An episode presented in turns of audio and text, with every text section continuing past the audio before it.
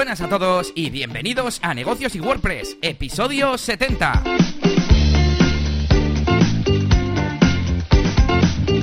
Una semana más no fallamos a nuestra cita y aquí estamos para hablar, charlar y conversar un ratito, bueno, con todos vosotros para que nos escuchéis de marketing online, sobre todo con WordPress, de código, de plugins y todas estas cositas de SEO últimamente bastante y también de temas relacionados con negocios, ser autónomo, emprender y todas estas cosas. Hoy estamos a 17 de octubre, si no me equivoco, efectivamente, eso dice mi calendario. Y yo soy Elías Gómez, experto en WordPress y DJ de eventos y bodas. Un día compañero que no quiero decirte tu nombre todavía, tenemos que hablar de esto de la polémica que hay con decir experto, especialista y toda esa tontería, ¿eh? Y bueno, y mi compañero, Yannick García, consultor y formador de branding en la máquina del branding, con su página web, su sitio de membresía y su YouTube, influencer y todas esas cosas. ¿Qué tal, Yannick? Pues muy bien, muy bien, Elías. Eh, aquí a tope. Una semanita, pues bueno, pues eh, de bastante mm, aprendizaje para mí. Estoy aprendiendo a utilizar algunas herramientas nuevas, sobre todo en proyectos. Bueno, nada muy concreto que vaya a comentar en el episodio de hoy, pero bueno, todas las cosas que os he ido comentando muchas veces en los programas, de que si me pongo a trastear con lo de Amazon, que no sé qué, bueno, todo va avanzando, esos regresos al futuro que tenemos por ahí. Así que dentro de poquito, pues a ver si os traigo algún, algún análisis de estos donde, donde os explico las nuevas cosas que voy a, aprendiendo. Pero bueno, de momento avanzando. Guay, guay. Mi semana ha sido muy normalita, muy trabajo del día a día, aunque sí ha habido un, no sé cómo decirlo, una novedad que luego te comentaré eh, en cuanto a organización de proyectos y demás. Y bueno, eh, no traigo grandes avances o grandes cosas que comentar, pero como siempre tenemos noticias de Gutenberg, de WordPress, eh, tú has traído cositas de tus proyectos y yo también tengo alguna que otra novedad, así que si te parece, empezamos. Venga, pues vamos a darle caña a esas novedades. Bueno, tenemos nueva versión de Gutenberg. No me he apuntado nada porque lo único así que había era... Mira, voy a abrir el enlace y todo ni me acordaba. Eh, van a empezar a meter fondos de degradados e incluso hablan de una API para degradados y no sé qué, que a mí me flipa, para todo hay APIs. Y, nada, de momento podemos poner degradados en el botón, en el botón, en el bloque de botón, vamos. Y nada, que lo irán añadiendo en futuras versiones al resto de componentes que tienen color de fondo. Y pues poco más, la única nueva característica es esta y el resto todo bug fixes y mejoras de accesibilidad y... Eh, ¿Qué había visto yo por ahí? Ah, sí, experimentos eh, con el bloque de menú, ya avanzando también en ese bloque que, están preparando. Y bueno, os dejamos el enlace en las notas del episodio. Sí, sí, es interesante. Yo solo, últimamente suelo ir al bloque ese de experiments que tienen al final, primero están como los bugs y luego hay como experiments y pues bueno, está, está chulo. A veces te enseñan cosillas que luego a veces no meten, pero bueno. Claro, es que yo experiments y todo eso lo metería antes de bug fixes, ¿no? Salvo que sea un bug súper tocho que fastidiaba a todo el mundo, ¿sabes? Ya. Sí. Bueno, eh, pues aparte de Gutenberg tenemos una nueva versión de WordPress que está al caer, que todavía no ha llegado, para el día 12 de noviembre, si no recuerdo mal. Y el caso es que en Kinsta han hecho un artículo en inglés, eso sí, que me ha gustado mucho porque lo desgrana todo. Entonces, para los que no hayáis escuchado los últimos episodios o no estáis al día de lo que va a traer WordPress.3, pues os recomendamos este, este artículo de Kinsta para, bueno, mm, empaparos bien de las novedades de esta nueva versión.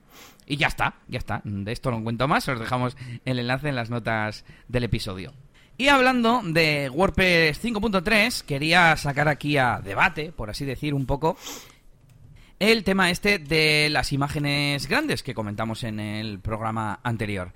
Y es que me he leído el artículo de Ayuda a WordPress, que creo que tú también, y bueno, pues quería explicar cómo funciona porque hubo cosas con las que no me enteré y demás. Me he instalado la beta en, el, en local para ver exactamente cómo funcionaba, qué pasaba, etcétera. Por ejemplo, no sabía si en, eh, en la gestión de medios a la derecha tienes la URL del archivo y digo, ¿cuál te da? ¿Te da mm. la original o te da la reducida, digamos?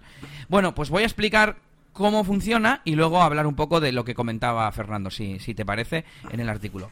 Sí, sí. Bueno, lo que hace es generar un archivo con el sufijo guion 2560 y lo trata como si del nombre original del fichero se tratase. Es decir, en la URL esta que te comentaba sale eh, la reducida, digamos, ¿no? Eh, como se llama el archivo, guion 2560.jpg. Y también eh, otra duda que yo tenía es si al insertar eh, una imagen eh, con un bloque y enlazarla al medio original, ¿no? la enlazaba a la original real o a la reducida. Bueno, pues la, la, enlaza a la reducida. O sea, WordPress para él, la imagen es la de 2560.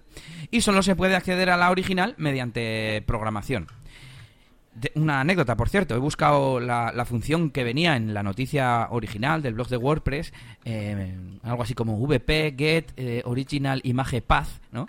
Eh, obtener la ruta original de la imagen, y me posicionaba un blog que le roba el contenido a ayuda WordPress, y me posicionaba, me salía la home en la posición 2 de la SERP y la, y, la posición 3 un, un, artículo. Y debajo, la 4, la posición 4, el artículo al que estaba copiando de ayuda WordPress. Así que no sé cómo es posible esto con, con, la autoridad que tiene que tener el dominio de ayuda WordPress que un que un blog nuevo que está robándole pero robándole, o sea, con el feed, lo contó creo que en uno de sus crónicas WordPress intensas que le roba todos los mm. artículos plagiados y todo, hasta con la coletilla de este artículo se publicó primero en ayuda WordPress. ¿Y cómo es posible que eso posicione antes? O sea, hay un gran error por ahí en, en, el algoritmo de Google porque no me lo explico. Bueno, total, que mm, en el artículo, digamos que Fernando decía que si esto era bueno o si no era bueno, porque en principio dices, bueno, es para reducir tiempos de carga, eh, para que el usuario no malgaste su ancho de banda de la conexión de datos, sobre todo, ¿no? Que es donde más nos preocupa. Y digamos que Fernando planteaba si no sería mejor educar al usuario, ¿no? Decirle, oye, tío, lo que tienes que hacer es subir imágenes de máximo X y, optimizar un poco las imágenes porque la velocidad de carga es importante para no llenar tu hosting de, de archivos, etcétera, etcétera. Entonces, ¿tú qué opinas, Yannick? Sí, a ver, además que, bueno, no sé si, pero vamos, para mí, además esa, esa medida, que bueno, luego se podría cambiar, pero esa medida ya, ya de por sí es bastante tocha, ¿no? Sí. Eh, la mayoría de, de veces, eso se parece un poco excesiva. Pero mm, sí, al final eh, se trata de que, de que sepamos lo que hacemos, ¿no? De poner las imágenes en la página web pues al tamaño que vamos a utilizar, ¿no? Eh, sí que es verdad que yo he utilizado muchas veces con clientes, eh, no me como la cabeza y también he utilizado métodos medio parecidos, ¿no? O sea, al final plugins como Image Resize After Upload lo que hace es un poco esto, ¿no? Le pones esto y entonces ya te despreocupas, haces que el cliente pues suba imágenes gigantísimas y entonces, bueno, pues, eh, pues digamos que, que la original pero bueno, ahí por lo menos la original que, guarda dentro de WordPress, eh, digamos, es esa nueva que, rehace. Puedes hacer eso y la, y la que subes de 50 megas se borra, ¿no? Por lo menos. Pero aquí no, ¿no? Eh, lo que haría WordPress sería dejarla, dejar ambas, es, lo malo, ¿no? Entonces sí, en ese sentido la verdad es que, lo veo un poco, un poco chorra. Em, bueno, pues yo... Y bueno, lo que opino es que te iba a decir que yo lo que opino es que, por supuesto, en un mundo ideal lo suyo sería educar a la gente, incluso decirle, no puedes subir la imagen. Pero claro, ¿dónde pones? Bueno, tanto como no puedes subir la imagen, no, pero al menos que saliera un aviso, ¿no? Oye, estás subiendo una imagen de 5 megas. Eh, bueno, lo suyo sería que saliera un, un eh, una opción de dos botones que dijera subir la original y otra, sí, vale, eh, redimensionamela. Porque aquí tengo otra pregunta que es, ¿de qué sirve todo esto si se queda la original? Hombre, sí, sirve para la parte de velocidad y todo esto, pero a nivel de espacio en disco, eh, guardar la original creo que no tiene demasiado sentido. A ver, pues sí, para tenerla ahí. Y realmente la nueva versión... Antes yo he subido una, una foto de 4 megas y pico, y la que me ha generado grande era 400 y pico K. Entonces realmente lo extra, hasta ahora estábamos viviendo subiendo la de 4 megas. Ahora el tamaño extra realmente es el nuevo, el de 400K.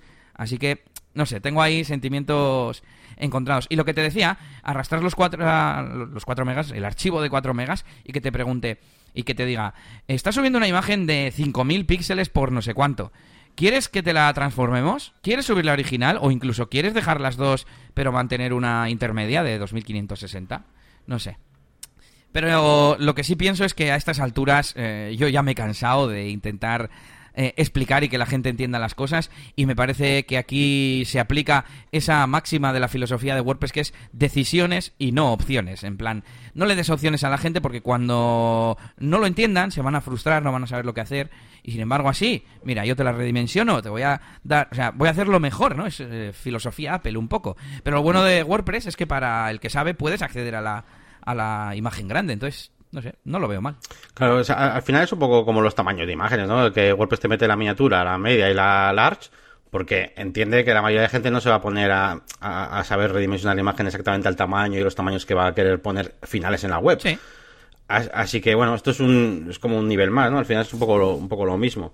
Sí que, a ver, sí que es un poco rollo el aspecto ese de que, de que la dejen en el servidor, pero bueno, yo que sé, con Insanity eh, puedes hacer que no, que no se quede, o no sé si con alguna otra cosa más.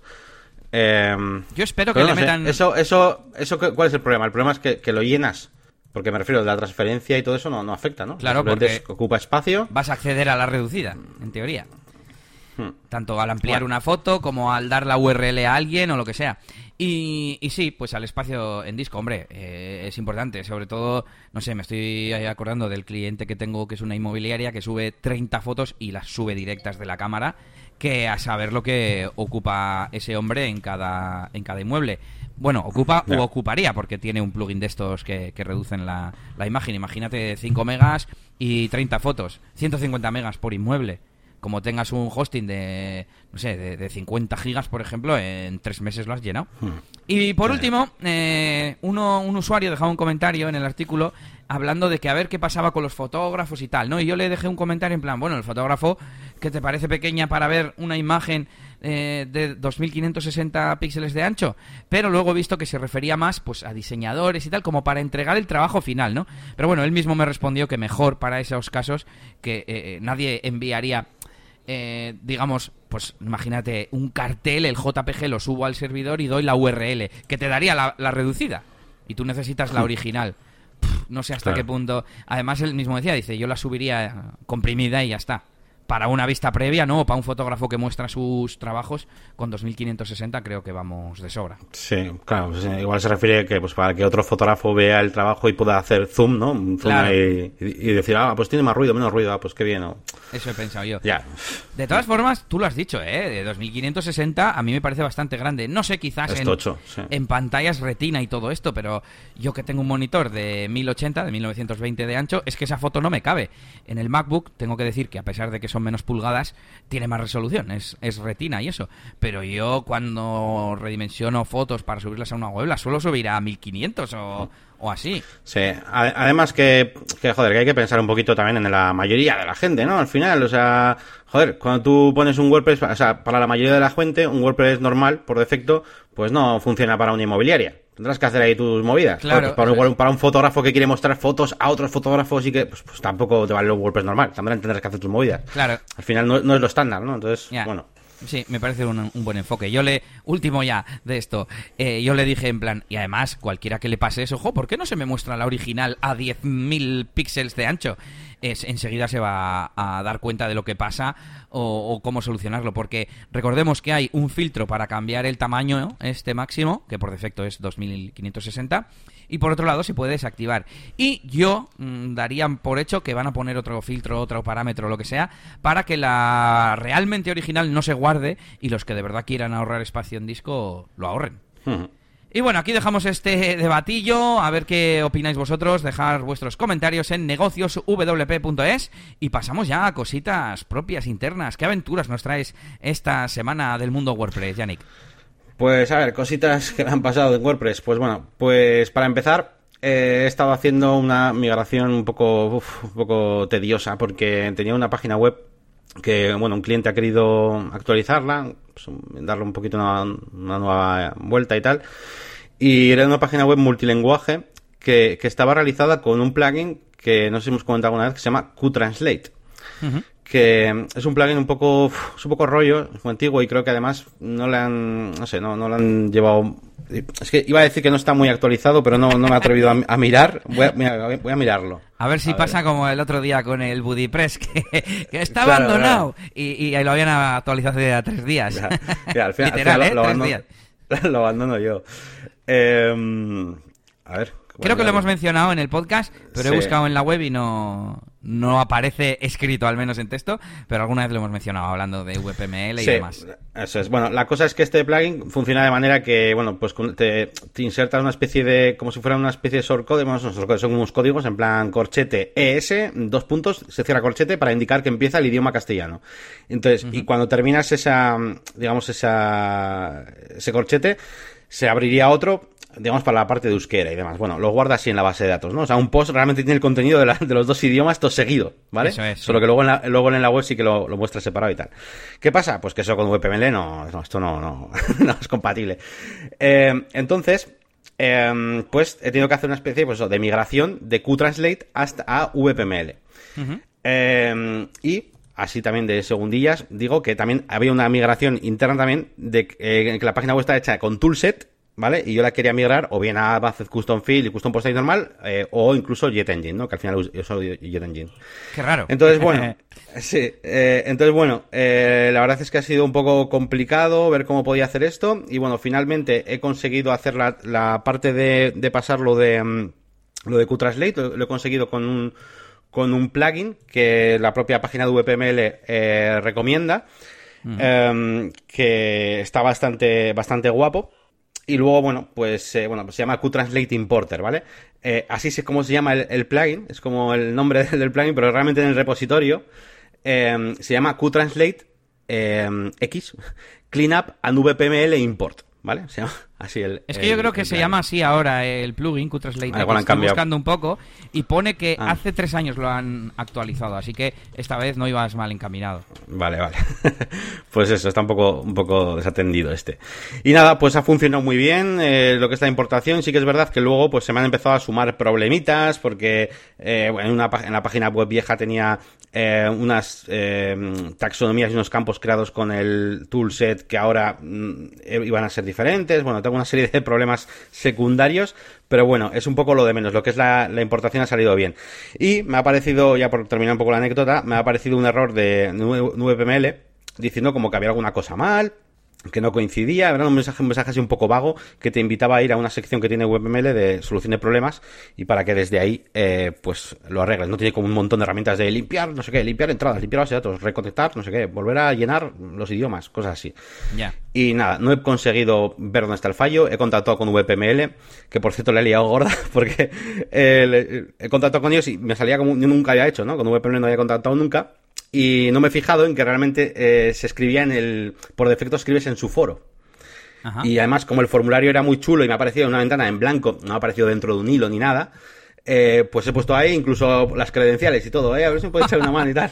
Menos mal que me han contestado súper rápido, ¿vale? Un chico que se llama Andrés, que por cierto me ha contestado en castellano, cuando yo eh, estaba escribiendo incluso en inglés, porque toda la interfaz alrededor de esto, donde estaba haciendo eso, eh, lo he hecho desde, pues, una interfaz en inglés.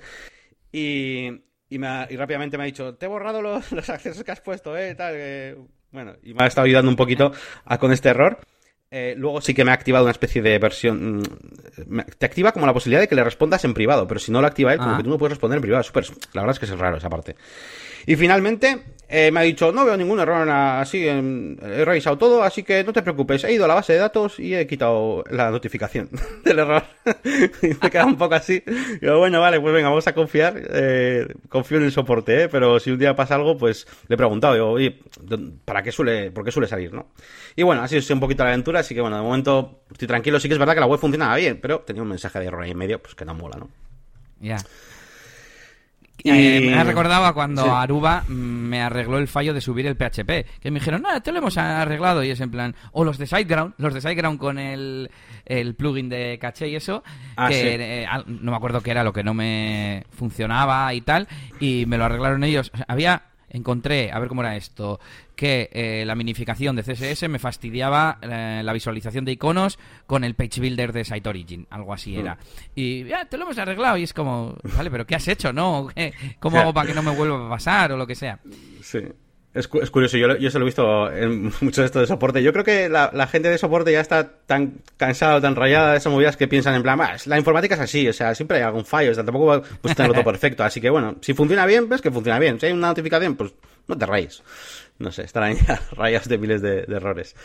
Así que bueno, todo más o menos marcha bien y ahí os dejo esa recomendación de, para, con ese plugin que ha funcionado bien para, para migrar contenidos. ¿Qué más cositas he hecho? Pues he estado trabajando en una página web de, de deportes y bueno, pues traía una pequeña reflexión. Al final he estado trabajando pues con categorías y tal, sobre todo para hacer- tema de equipos, ¿no? Pues imaginaos, pues eh, equipos de la liga y tal. Y, y bueno, eh, al principio lo tenía más o menos claro. Em, pero luego pues he ido, he ido cambiando un poco de, un poco de opinión. Y simplemente os traigo algunas cosas que tenéis que tener en cuenta también de cara al SEO. Por ejemplo, una de las cosas que había hecho al principio sin, sin querer, por así decir, es eh, colocar, por ejemplo, ¿no? Liga eh, Española. Y dentro de la categoría de Liga Española tenía Primera División y dentro y, Segunda División, ¿no? Y dentro de cada una de ellas ponía los equipos. Así lo tenía el cliente en su web original, ¿no? Que yo le voy a rehacer. Ya. Pero, por ejemplo, eso me, ha hecho pensar en un pequeño problema. Y es que, joder, el año que viene igual uno de los equipos baja a segunda y tengo que cambiar la puñetera URL. Claro. eso es una putada. Eh, así que he decidido eh, hacer una taxonomía, o sea, un, perdón, una categoría de, de equipos españoles, por así decirlo, y meterlos todos ahí a cholón.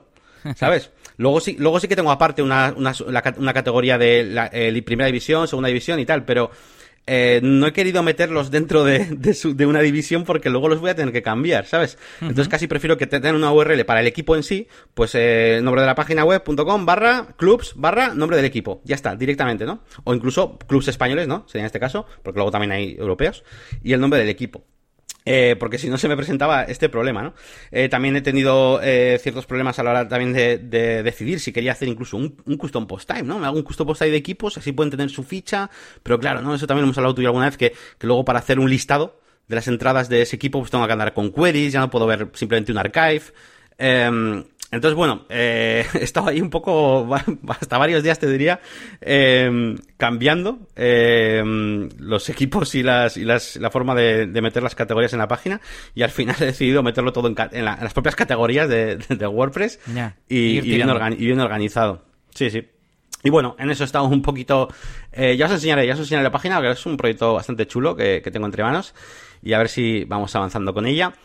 Eh, ¿Qué más cositas? También. Oh, Sí, iba a decir que mm, estaba pensando la diferencia entre hacerlo con taxonomía y con eh, custom post type.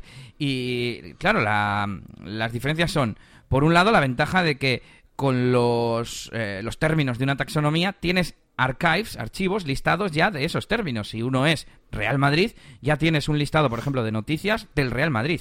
Sin embargo, eh, si lo haces a través de un custom post type, ya tienes que generarte tú el listado a través de programación o, bueno, a través de una query aparte, ¿no?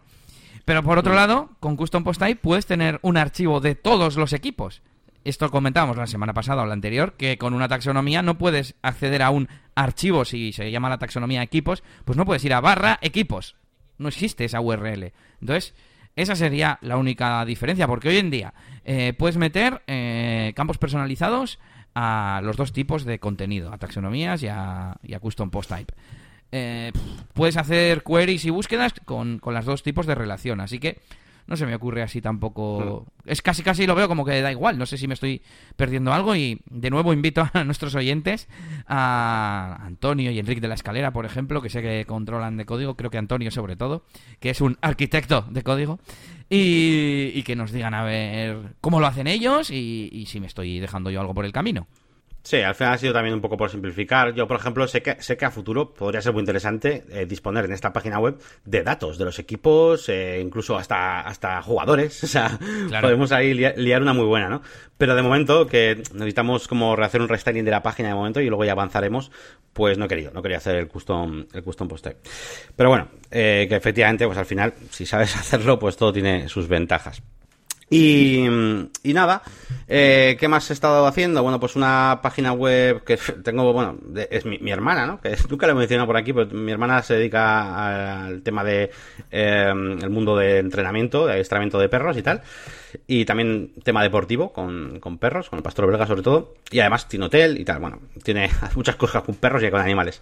Y ya le hicimos, Elías y yo en su día la página web y tal, que la verdad es que está bastante bien y para, para la época en la que lo hicimos, que fue una de las primeras web que hicimos, está, está de cojones. Me, recuerdo que era la primera web responsive que hacíamos, yo creo. Sí, iba a decir que hemos hecho varios diseños. No sé si los primeros hiciste tú, pero esta me acuerdo que era de. tiene unos cuantos años y era de los primeros. De las primeras que hicimos, como tú dices, con, con Responsive y cuidándolo todo ahí al milímetro y tal. Sí, sí, muy guay. Eso es.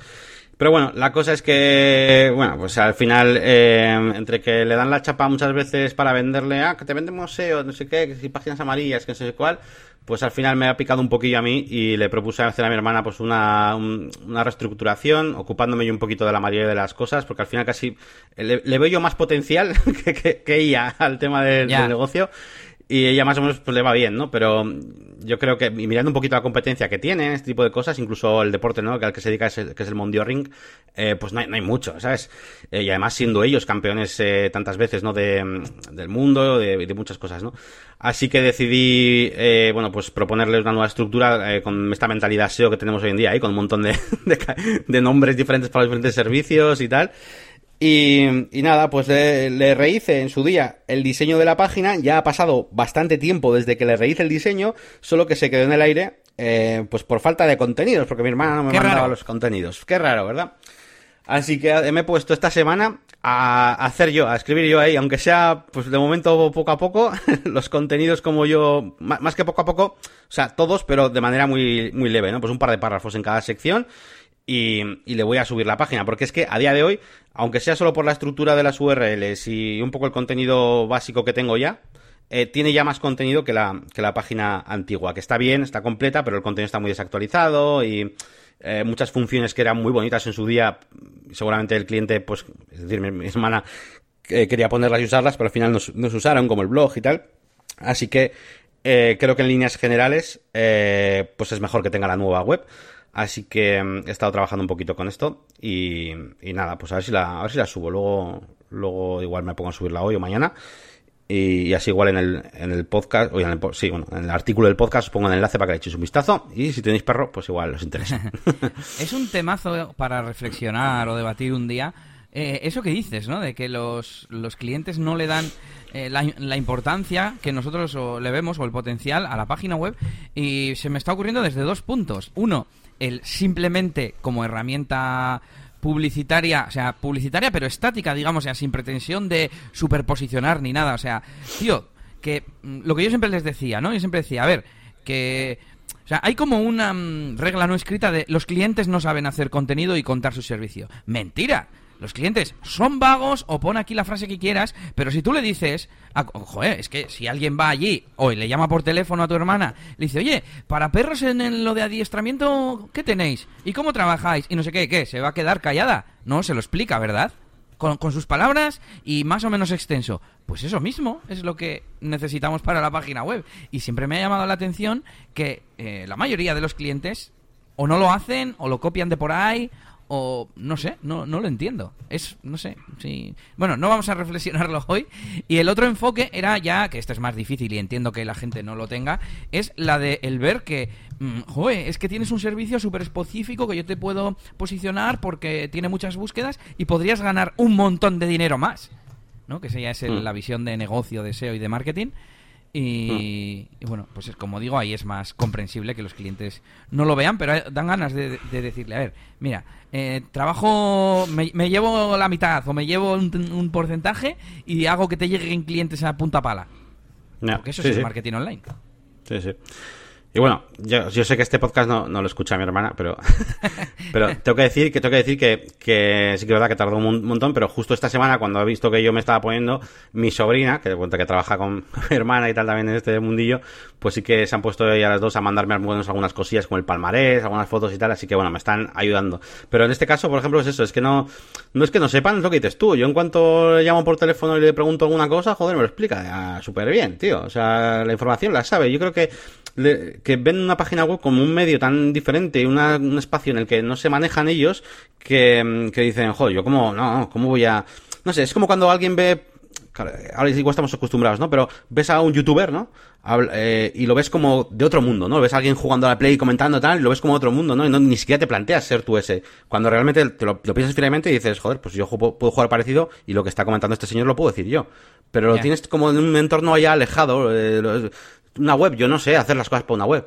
¿Sabes? No, no hace falta, no hace falta preguntar al, cliente que te dé las cosas para la web. Tienes que preguntarle sobre su negocio y ya está. Ese es, ese es un buen. Un día podríamos reflexionar de cómo cambiarlo, ¿no? Y hacer que el cliente realmente le den ganas de, de hacer ese contenido para comunicar, digamos, ¿no? Así en, general. Es como, no sé, tú te encuentras en un bar con un colega y, te pregunta, ¿qué tal? ¿Cómo te va el negocio? Y, y, le cuentas cosas, ¿no? Pues, pues eso mismo, ¿no? Y, ¿qué iba a decir yo? Así que tu hermana todavía tiene un pase porque son muy de campo, ¿no? Viven prácticamente en el campo, con al lado de la, del centro canino. Y, y, bueno, venga, no están acostumbrados, eh, les perdono porque la única posibilidad es, em, como tú dices, si les preguntas te lo cuentan. Y la única explicación, digamos, es que no están acostumbrados a escribir al, ordenador y les da pereza y tal. Pero muchos clientes que hemos tenido sí son de ordenador, gente que tiene varias carreras, etcétera, etcétera, y que y que no sacan un, no sé, no sé, iba a decir un rato, que no sé si es cuestión de tiempo, de concepto, de no sé, para en una mañana hacerse una descripción de sus servicios. Ya, ya, ya. Sí, sí, es, es, es curioso a veces. Bueno, avancemos. Avanzamos y, bueno, eh, más cosas, pues, bueno, pues la máquina de branding, ¿no? Eh, la máquina de branding, pues bueno, pues eh, entre otras cosas he estado atendiendo bastantes consultas, algunas consultas leves, por así decirlo, de sobre todo algún suscriptor y tal incluido alguno pues que tenía algún problema para eh, para activar su, o sea, para comprar la, la, cuenta premium, porque son suscriptores que tenían ya el plan gratuito, pero se quieren pasar al, al pro, pues para, bueno, pues para ir viendo pues cosas nuevas que voy metiendo, tipo vídeos y así. y, y, por lo visto, y por lo visto tenía, he tenido algún problema con la página web y no, no se está, no, no estaba funcionando bien todo esto, de que se le auto añadiera y tal. Así que he activado directamente el panel de tu cuenta, que lo tenía quitado, eh, un poquito para más que nada para tener más control sobre lo que ocurría y si alguien se quiere suscribir, pues que me diga o por qué tal. Pero al final se me están acumulando, sobre todo ahora, que igual dentro de dos meses, pues no, pero ahora mismo se me está acumulando un montón de trabajo diferente y he querido automatizar un poco esto, así que he activado el panel de tu cuenta dentro de mi web y bueno, desde ahí se puede cancelar el plan, se puede actualizar si tienes el plan viejo y tal. Y eso por un lado. Y luego también, pues, eh, consultorías. Consultorías que estoy ya agendando para el mes que viene. Eh, de momento dos. Eh, muy, interesantes. Uno de ellos eh, recurrente, uno de ellos de una consultoría que ya tuve y que, y que por lo visto, bueno, pues ya, ya está enfocando el proyecto y pues necesita ayuda pues eh, para saber un poquito pues qué herramientas utilizar o cómo plantear un poco la estructura de todo esto que estamos hablando, ¿no? De cómo organizo justo postal y taxonomías, como además es un proyecto así muy chulo, con cursos online y tal. Así que, bueno, pues bastante, bastante bien. Tengo que pensar un poquito en cómo darle una vuelta a esto, porque muchas veces, a ver, yo la información, la, el know-how, no sé cómo llamarlo, lo tengo, más o menos. O sea, si tú me explicas el problema, pues yo, pues te lo explico, pero evidentemente, aunque ya lo sepa, es que incluso cosas que me tengo aprendidas de peapa como Photoshop, aunque ya me lo sepa, prefiero tirarme media horita antes mirando algo, ¿no? Para poder explicártelo mejor, de forma más clara, eliminar la, lo que sea paja, yo qué sé. Entonces, claro, esta parte yo normalmente no la cuento dentro como tal, ¿no? De la, de la, no sé, del, precio de la consultoría, por así decirlo. Entonces, no sé muy bien cómo, cómo gestionar esto y no sé ni siquiera si siempre es necesario, porque por ejemplo, eh, la, la, chica con la que he contactado últimamente, la verdad es que explica fenomenal todo, el, todo lo que quiere y prácticamente no me hace falta investigar nada. Pero, pero me molaría, me molaría entrar en la consultoría con todo preparado, o sea, con un trabajo previo hecho, ya no por saber yo, que ya las cosas ya las sé, sino por organizármelas, escribírmelas, el orden en el que voy a escribir las cosas. Así que bueno, todo eso igual, pues de cara al futuro, o, para los que tengáis más experiencia con el tema de consultoría, yo no tengo al final tanta consultoría, eh, tanta experiencia haciendo consultoría online. Eh, sí que he hablado con mis miles, iba a decir, de clientes presencialmente y, y, de cara a hacer proyectos, pero así como consultor simplemente online, pues soy un poco más nuevo en esto. Así que no sé, no sé cómo plantearlo. Si añadir más precio y, e incluir siempre ese trabajo previo. Bueno, sin más. Yo os iré contando. Si hasta ahora eh, tus 50 euros eh, de consultoría realmente todavía has pensado que fuesen de la hora esa eh, y delimitado a tiempo, pues bueno, mm, quizás sí tendrías que aumentar el precio. Claro, quizás eh, estás empezando un poco con ese servicio y no es el momento de aumentar el precio. Bueno, al hmm. final te lo va a pedir el, cuerpo cuando veas que estás saturado y que no te da tiempo a preparar las consultorías, vas a decir, pues es que lo tengo que subir a 80. Y sí, sí. 80 y pones que incluye toda la preparación previa, tal, no sé, para, para demostrar el valor Hmm. que aportas, ¿no? No solamente que va a ser, ahora venga, conectarse, cuéntame y lo que te salga en el momento. Claro, claro, eso, eso es lo que no lo que no quiero hacer. Que, que te digo que, que yo podría hacerlo muchas veces y pff, más o menos sería parecido, pero no es lo mismo tenérselo. Es como un vídeo de YouTube. No es lo mismo a lo que te salga en un directo a tener un guion guapo y decir exactamente las cosas que, que molan, ¿no? Yo quiero dar ese servicio de calidad, ¿no? Al, al cliente. Y no me agobio, ¿eh? De momento ya sé que estoy empezando y que, y bueno, pues poco a poco, y son básic- a futuro, ¿no? Un poco, tenerlo un poco en cuenta. Y, y nada más, Muy pues bien. ha sido un poquito mi semanita. Así que, mm, nada, pues eh, eso, eso, eso te cuento. Sí, iba a decir respecto al, al apartado de me- mi cuenta, claro, sí que hemos hecho pruebas, yo te he ayudado en lo que he podido, pues claro, ver que alguien que se da de alta de nuevas, eh, pues funcionaba todo bien, pero no, claro, no nos paramos a pensar que la gente que lo tenía gratis eh, no es una alta nueva, es una actualización, pero bueno, Hmm, si, claro. si ya lo tienes controlado, eso es lo importante. Mm. Y nada, te cuento yo cositas. Vamos con tema de programación, proyectos y tema friki. y, y el primero, mm, como te comentaba antes, y lo más importante, es que he tenido otra de esas, no sé si llamar crisis, de es que no doy abasto, es que estoy haciendo este artículo, esta tarea, esta lo que sea, y no sé realmente por qué lo estoy haciendo. Y lo que he hecho ha sido hacerme un listado de los proyectos que tengo en marcha y eh, asignar, digamos, un tiempo tipo media jornada a, al que más dinero y más estable me está dando, que es DJ Elías, eh, vamos, eso lo sabéis ya todos, y luego estoy haciendo por las tardes, que es más o menos lo que estaba haciendo hasta ahora. Y lo que he cambiado eh, ha sido a las mañanas. A las mañanas era un ratito, eh, de hecho creo que en el time blocking era una hora, para...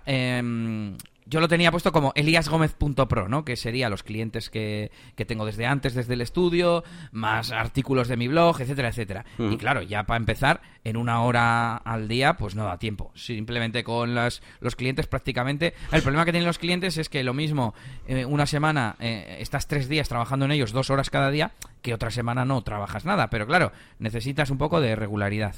Y luego, dime... Te iba, te iba a preguntar, eh, por matizar, eh, esos clientes también de, de este, este área tuya, eh, ¿también te obligan a, a, digamos, a trabajar en unas horas concretas que no tocan o algo así? ¿O realmente puedes desplazarlos a su momento del time blocking? ¿O hay momentos en los que dices, no, no, es que tengo que contest- contestarle ya, aunque no esté haciendo esto ahora? ¿O no pasa tanto? Mm, Normalmente puedo desplazarlo al día siguiente, ¿no? O sea, pues no me ha dado tiempo hoy, o me escriben a la tarde y a la tarde no toca. Alguna vez igual te piden algo que es más o menos urgente. A ver, yo creo que eso, trasladarlo, trasladarlo de la tarde al día siguiente no, no pasaría nada.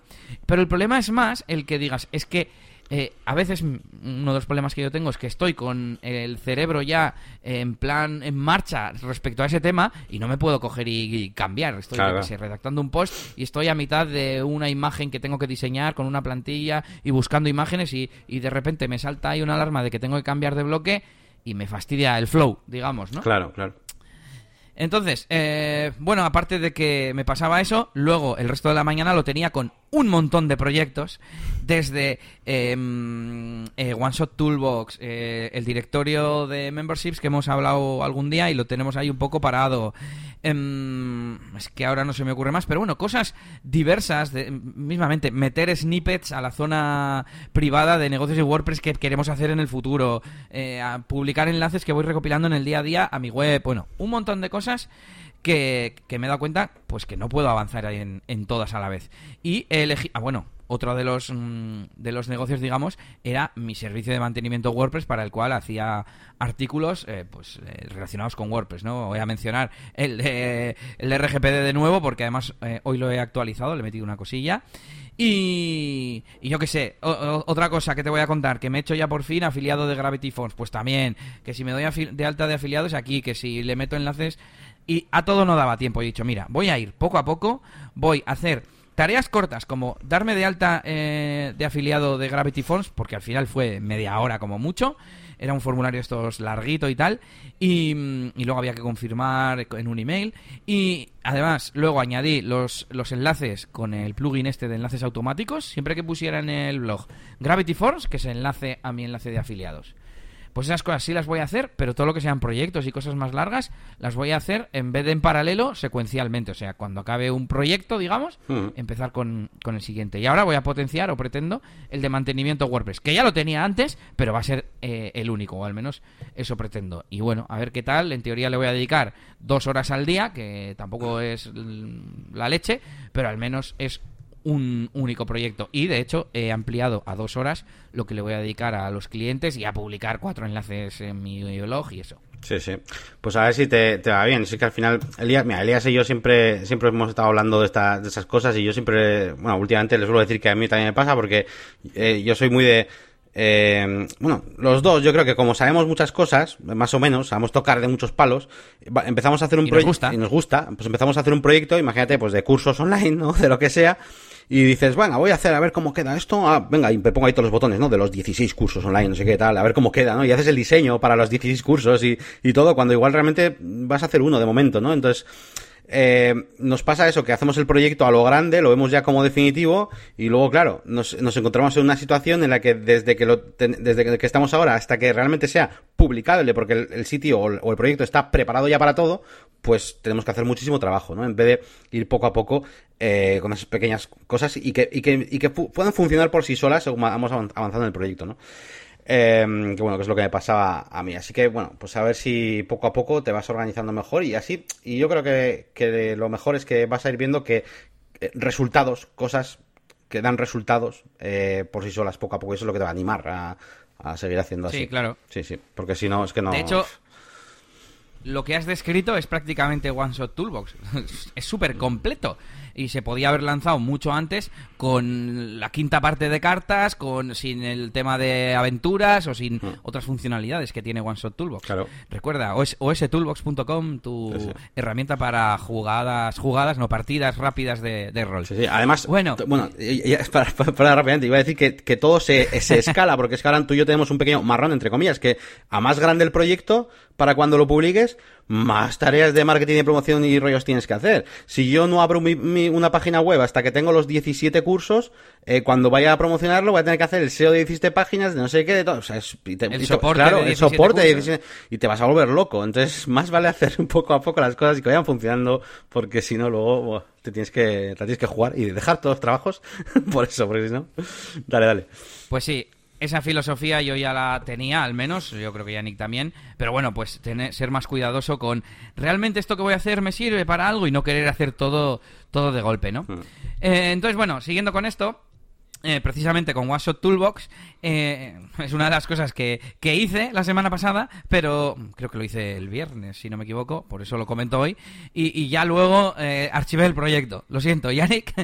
Sí, además te creo, creo- Pero- creo- creo que te comenté en Trello porque además me lo- estuve echando un vistazo a todo y me dijiste, oye, hace falta algo más. Y, de hecho te dije, no, no, no hace falta, pues guarda ya, guarda. no te, no te... Bueno, total que creé las cuentas en redes sociales de One Shot Toolbox. También me puse a seguir a gente como loco, gente del mundo de- del rol, de los juegos de mesa incluso, etcétera, etcétera. Y bueno, yo creo que pues al menos sirvió para que nos vayan conociendo, pero Oye, mira, eh, si llega gente de casualidad, de esos que hemos seguido, o tú tienes al final tiempo, porque bueno, yo voy a dejarlo un poco aparcado, pero igual tú, tu parte, tus tareas de, de contactar con youtubers o lo que sea, eh, pues oye, y va llegando gente poco a poco, pues luego igual cambia y, y es el proyecto que pongo adelante. Mantenimiento WordPress, una vez que yo ya haya hecho unos cuantos, unos cuantos artículos, que haya intentado posicionar el SEO, yo que sé, dentro de dos años no voy a seguir posicionando, posicionando. Hombre, si me han entrado 100.000 clientes, sí, pero, pero ya me entiendes, Sí, ¿no? sí. En realidad, en, en ese servicio, yo con que me tener una pequeña cartera de, de clientes recurrentes que estén contentos con el servicio, con esas pequeñas mejoras como la web esta de la inmobiliaria que decíamos antes, que ese, por ejemplo, ahora eh, resulta que la ley del tema de eficiencia energética ha cambiado y no vale con mostrar una letra y hay que mostrar la letra de consumos, la letra de emisiones de gases y tal, y el valor. Bueno, pues ese pequeño desarrollo, pues hay que hacerlo, hay que añadir los campos, hay que- pues bueno, eso, ese para ese tipo de cosas es para lo que es bueno este tipo de, de servicio. Y bueno, lo dicho, me he apuntado de afiliado a Gravity Forms. Como dijimos, pues si he tardado media hora en hacerlo todo, darme de alta, confirmarlo, los enlaces y tal, y a lo largo de los próximos cinco años me da 100 euros, pues bienvenidos sean, ¿no? He actualizado el artículo de RGPD en la parte de respetar el derecho a los usuarios, de los usuarios, en la parte del borrado em, para he contado un poco que hay plugins que se integran con, con el sistema nativo de WordPress de WordPress 4.9.6 si no me equivoco fue cuando salió todo esto.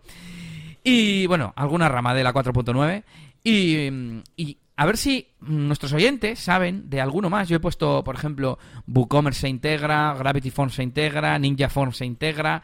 Y, por ejemplo, Restrict Content Pro yo pensé que iba a tener, pero... Mm, eh, pero no tiene porque dice que no guarda datos personales, eh, que los datos que usa son los de la cuenta de WordPress, ¿no? Para que la gente esté logueada y entonces compruebe el acceso o no. Y, y, los datos de pago están en la pasarela de pago, así que Restrict Content Pro no necesita estar vinculado, por ejemplo. Entonces, a ver si sabéis de algún plugin más que, que sus datos, que recopile datos y que estos datos se borren eh, desde la herramienta nativa de, de, WordPress al hacer una solicitud del usuario de borrado de datos.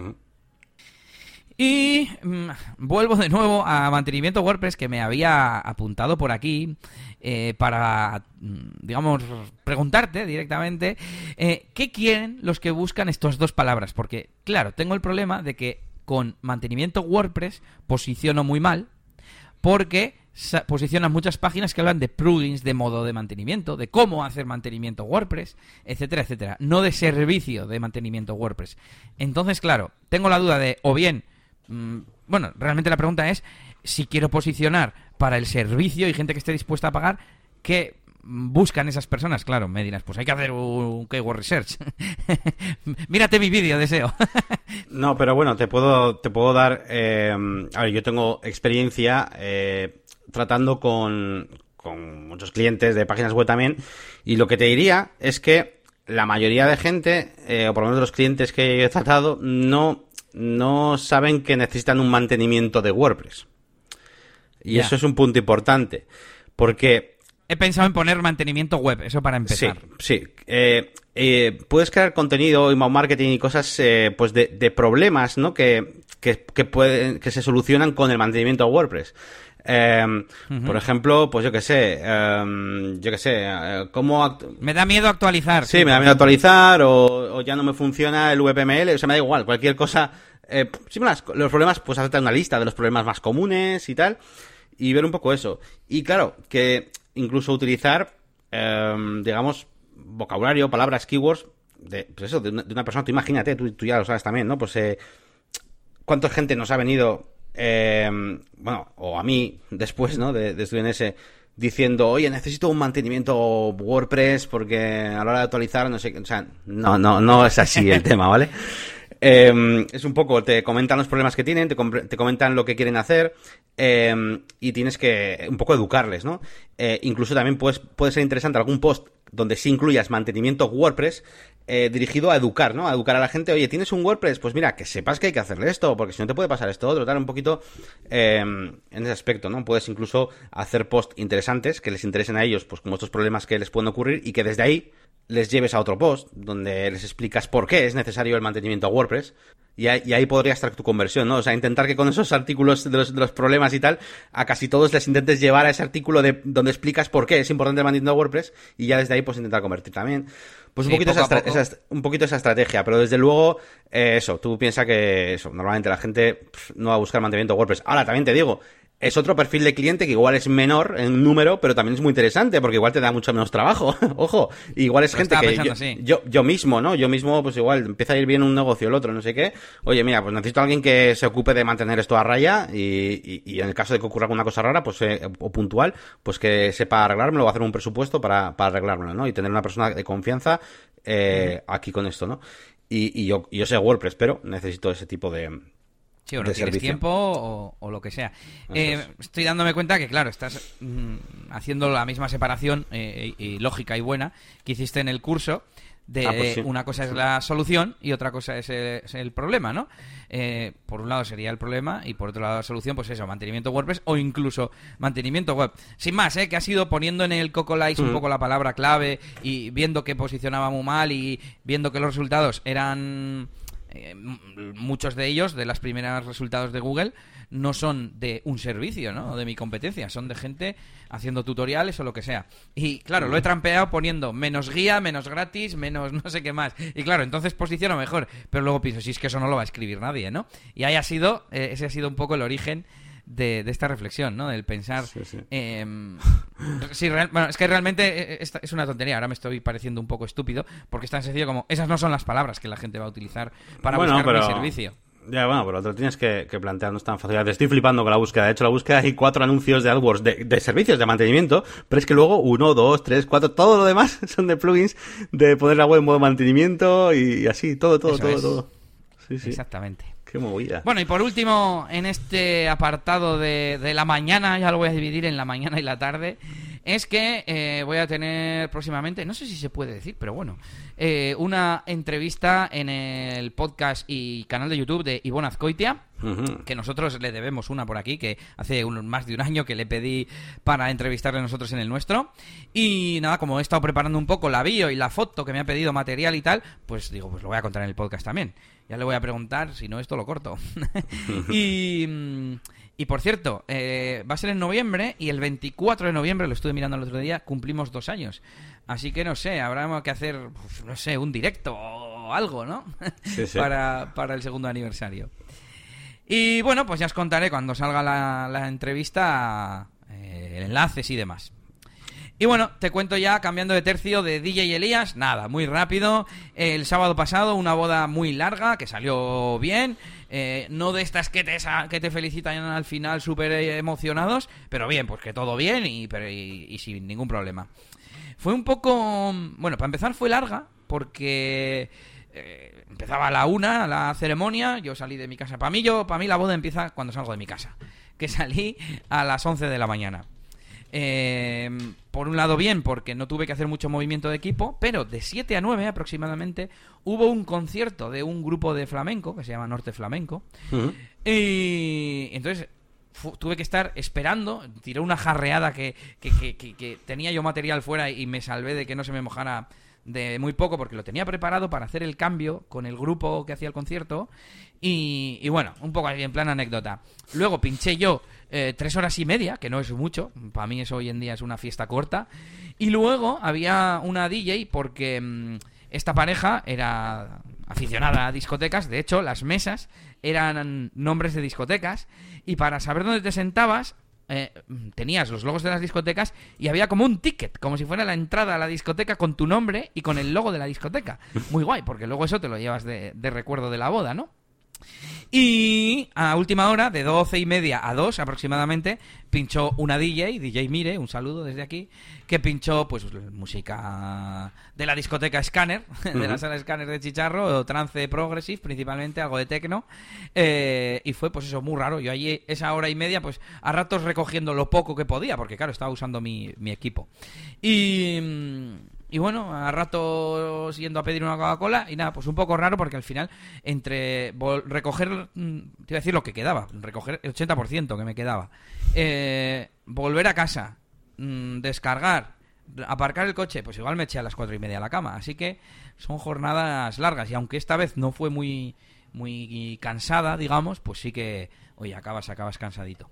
Bueno, eh, después de toda esta chapa de anécdota, ¿qué he estado haciendo esta semana? Aparte de lo que se contaba antes, preparar la boda de, este fin de semana, que ya es la última de la temporada, Yannick. De momento no tengo ninguna otra y ya tengo hasta ganas de que se termine para descansar un poquito, para hacer labores de mantenimiento, por ejemplo, actualizar el, el sistema operativo, que no lo suelo actualizar hasta que se pasa la temporada para no liarla, ¿no? Que no me pase nada con el Hacer. SEO.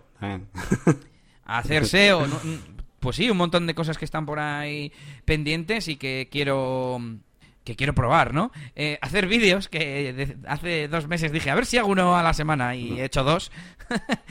y, y bueno, mm, por ejemplo, mira, una cosa que, que he estado haciendo esta semana ha sido mm, organizar una estrategia para publicar en redes sociales. Porque resulta que yo he tenido eh, trabajo prácticamente todos los fines de semana desde mayo y ves mi, mi Instagram y fotos de, de sitios que en el que nada más entras veas, ah, este tío está trabajando todo, todos los fines de semana, pues solo hay tres fotos. Y no puede ser. Tiro mucho de stories, me he acostumbrado bastante a grabar stories en Instagram, que también se comparten en stories de Facebook en la página, porque como es de la misma empresa, em, pero no hago fotos, entonces luego no, no tengo fotos. Uno, del momento, mismamente, el sábado sí lo hice. El sábado, una vez que ya tenía todo montado y estaba preparada la zona de la ceremonia, con las sillas, el altar, digamos, flores por aquí, adornos por allá, hice una foto, bonita más o menos, y, puse algo como, pues ya está todo listo para disfrutar con la boda de hoy de Pepito y Pepita, ¿no? Mm. Y realmente la foto no aporta nada, pero consigue el objetivo que yo pretendo, que es el de que sepas que estoy trabajando hoy. Entonces, eh, la idea es tener unas fotos de archivo, a ver, tengo fotos ya recopiladas, pero la idea es esa, ¿no? Y, y por un lado, eh, cuando esté en, las, en los eventos, aunque como te digo, este sábado es el último de la temporada, eh, publicar una foto siempre, mínimo una foto, eh, o un vídeo de, Si es que además, con un vídeo de 5 segundos de cómo la gente se lo está pasando bien, ya vale, sobra. Y tener un, un, repositorio de fotos para publicar durante la semana. Y que no sea solo cuando estoy en, en, en el evento, ¿no? Publicar una o dos fotos entre semana. Em, que sí que publico, por cierto, eh, las valoraciones de las clientas, mm, siempre una pequeña captura y eso, pero yo creo que lo suyo es que la gente sepa que estás currando de verdad. estoy currando hoy, la semana siguiente, estoy currando, estoy currando. Sí, sí, ya, ya, no solo para informar, sino también para, para que luego la gente entre eso es como cuando decíamos, joder, ¿cómo no tienes web? Tienes que tener web. La gente luego va a sus casas y, mira, a ver, eh, ¿quién es? Una... Y claro, pues no, que no vean un perfil, que, que, que entren en tu, perfil y vean ahí fotos, fotos de todos los fines de semana, que vean contenido. Que tengas mierda ahí, ¿eh? como digo yo, en el, en el perfil. Eso, eso es importante también. Aparte de lo que dices, ¿eh? de informar a, la gente. Y nada, por último, he tenido un montón de leads. Eh, tengo aquí 14 más 6 nuevos, más 6 porque todavía no los he apuntado. Pero de esos 14, 7 han sido rechazados y 6 han sido rechazados por mí. Creo que lo tengo todavía por aquí abierto. Sí, aquí está. Pues mira, han sido 4 por presupuesto insuficiente. Eh, sigo con mi reducción de tiempo malgastado en seguimiento y es que ya hay gente a la que ni le voy a mandar porque te ponen eh, un presupuesto muy bajo, no te dicen si les hace falta equipo o no, y hay veces que tienes duda, ¿no? Hombre, si no tiene, si no necesita equipo, o si la fiesta es muy corta, y ya lo que hago es directamente rechazarlos. Otro por distancia, me escribió un señor de Argentina. Que, que me dijo que buscaba, que buscó y que le salió como que era de Argentina y me escribió por la web para un evento de que hacían 80 años el matrimonio y le dije, pues nada, sigue buscando como, como los chicles. Y que mucha suerte y eso. Y otro que he rechazado por estar ocupado. Así que, pues eso, mm, que los he rechazado yo casi todos, los, los nuevos de esta semana. Y se han actualizado siete antiguos que han sido todos rechazados y uno, uno rechazado por mí también por, por presupuesto insuficiente. Y ya es que me estoy cansando, Yannick, la gente no te contesta ya. El, 95% de la gente no te contesta cuando le preguntas ¿y por qué has elegido a otro? Así que también voy a dejar de hacerlo y todo a lo bruto, a hacer SEO, a posicionar más, a mejorar la marca y ya está. Eso es, eso es. Y bueno, seguimos. No tenemos feedback, no voy a poner hoy a la llorona. Eh, pero sí tenemos herramientas, cómo no. Así que te dejo hablar a ti, Yannick. Voy a pues sí, tengo por aquí algunas apuntaditas. Eh, mm, mira, voy a recomendar una que que bueno, estoy utilizando actualmente un par de proyectos, que es para, bueno, pues simplemente para poner encuestas en tu, en tu página web. Eh, creo que además es la que tenemos instalada en negocios y WordPress. Y la recomiendo porque, mira, he estado buscando un sistema de encuestas que sea bonito, eh, sobre todo. Al final, lo que es la hacer la encuesta, pues tampoco hay mucha complicación y la mayoría hacen lo mismo. Y no he encontrado mm, nada por ahí, nada decente que digas, oh, que mola, que se lo han currado. Así que he hecho eh, utilizar el mejor, el más simple, el más compatible, el menos complicado y después, pues, eh, CSS. y este, y este funciona muy bien y ya no solo CSS, sino mola que tiene em, como una especie de editor de todos los bloques, digamos, del HTML, ¿no? O sea, de cada cosa que sale, por ejemplo, yo que sé, con la encuesta sale un título y la encuesta, pero luego cuando votas, que te salen los resultados y demás, ¿no? Pues tiene una especie de, editor donde te pone eh, como, como con variables, incluso con etiquetas, pues aquí hay un H1 y aquí va el nombre de la encuesta, aquí no sé qué. Entonces, por mucho que lleve estilos, que, no los lleva, lleva unos estilos muy básicos, pues me permite hacer un CSS súper fácil, porque me, ya no solo CSS, sino incluso maquetar, poner los campos que yo quiera, así que me ha gustado gustado mucho eh, por esa facilidad, sobre todo, eso, si controláis un poquito de CSS eh, y de HTML también, para darle un poquito de estilo. Así que aquí os recomiendo WP Pols, ¿vale? que no lo he dicho hasta ahora, ese es el nombre del, del plugin. seguramente sería el que hayáis utilizado si utilizan encuestas, porque es de los primeros que salen y el que más descargas tiene. Pero que sepáis que yo he investigado muchos y al final lo mejor es esto. Estaba mirando la ficha del, plugin y he visto que es de Lester Chan. Digo, este me suena.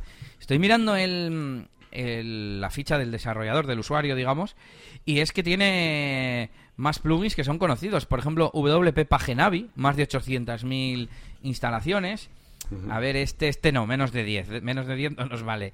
VP User Online 20.000, que no está nada más. VP Sweep para limpiar 90.000.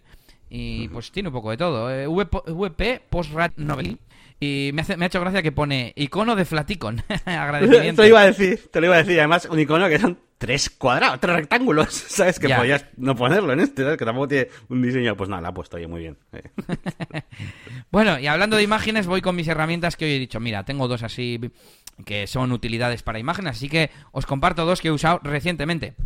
Una es eh, Cloud Convert. Bueno, en realidad creo que es un sitio para convertir de muchos formatos, pero yo lo utilicé para convertir de SVG a PDF para mantener que si fuera vectorial. Fue, de hecho, para el logo de, de One Shot Toolbox, para las redes sociales.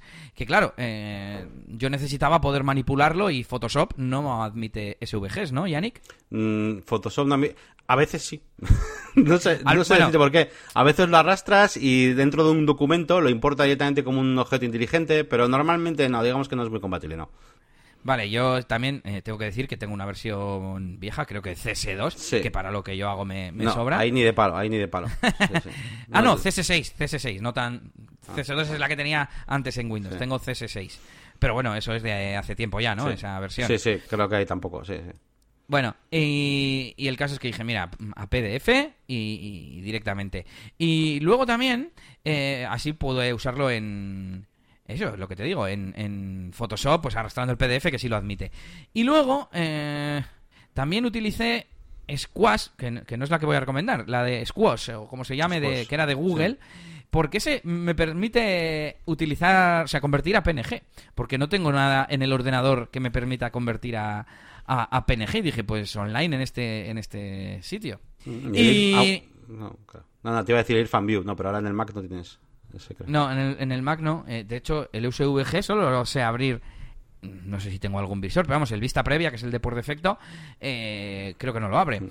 Bueno, y eh, el otro que os voy a recomendar, el otro servicio, es uno que se llama Let's Enhance. Let's Enhance.io, que es un alargador de imágenes. En teoría le pones una imagen, no sé, de 800 píxeles y le puedes decir, pues házmela de 1500. Y con aprendizaje automático, inteligencia artificial y todo esto, pues se supone que lo, que lo mejora. Yo hice una prueba con un plato de macarrones al que le había hecho recientemente una foto.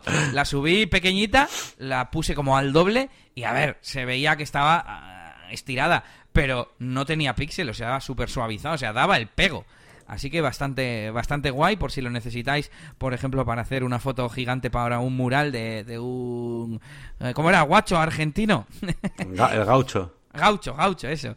Eh, un gaucho argentino. Es que una vez eh, para un proyecto nos pidieron un tema de fotos y, tal para poner en un restaurante y una foto que era enanísima, tuvimos que hacer milagros para hacerla de dos metros de ancho.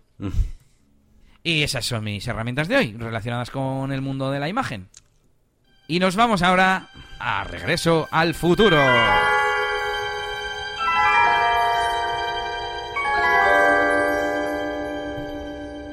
Bueno, un regreso al futuro un poco light porque simplemente es que me he visto el vídeo de Jet Style Manager, ese plugin que comentaste nuevo de CrocoBlock, eh, que comentaste la semana pasada y no te entendí muy bien y tal. Y por un lado, siempre me pasa, ¿no? Tú igual lo estás explicando mejor de lo que a mí me parece, y simplemente, pues como no lo uso o lo que sea, no me entero muy bien.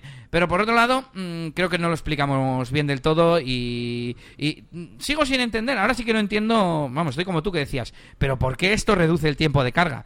Bueno, vamos a comentar un poco en qué consiste. En los diferentes plugins de CrocoBlock, en casi todos los que son de diseñar, vamos, va a haber una opción en la que puedes eh, elegir el nivel de carga del editor de estilos de Elementor.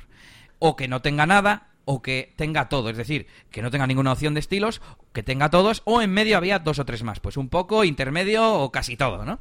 Eh, y entonces, pues por ejemplo, en que tenga casi todas las opciones, pues las más superfluas te las quita, pero te deja todas las demás. Y así sucesivamente. Entonces, ¿esto para qué sirve? Claro, yo te entendí que tú decías, pues a partir de ahora, eh, sin opciones del editor, o solo las opciones más intermedias, las importantes, pero las superfluas no, ¿no? Y, que a partir de ahí tú editabas así, pero no, tú como editor de la web puedes eh, diseñar con todas las opciones, usarlas todas, luego restringirlo y de repente la página carga un 30% más rápido. Pero no lo entiendo, porque... Y se ve bien, o sea, se ve igual que tú la diseñaste. Sí, sí, porque además en el vídeo explican como que eh, lo que hacen, claro, lo que hacen para que luego, por ejemplo, un cliente pueda usar la página web es como crear una especie de, estilos predefinidos. Es que encima lo mezclan con esta otra cosa que ya empieza a liarte más, ¿no? Eh, entonces puedes crear como paquetes de estilos y entonces dicen, bueno, aunque no tengas el editor de estilos, pues eh, como tú creas una especie de paquetes de estilos, pues bueno, pues pueden arrastrar, ¿no? Ese, ese, estilo a cualquier elemento y así, bueno, el, cliente pues podría crear sus nuevos bloques con esos estilos que tú le has predefinido.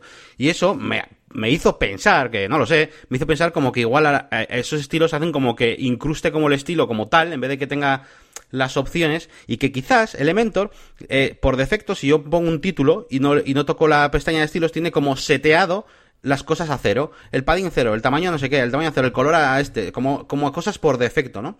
Eh, la sombra a cero, no sé, imagínate, ¿no?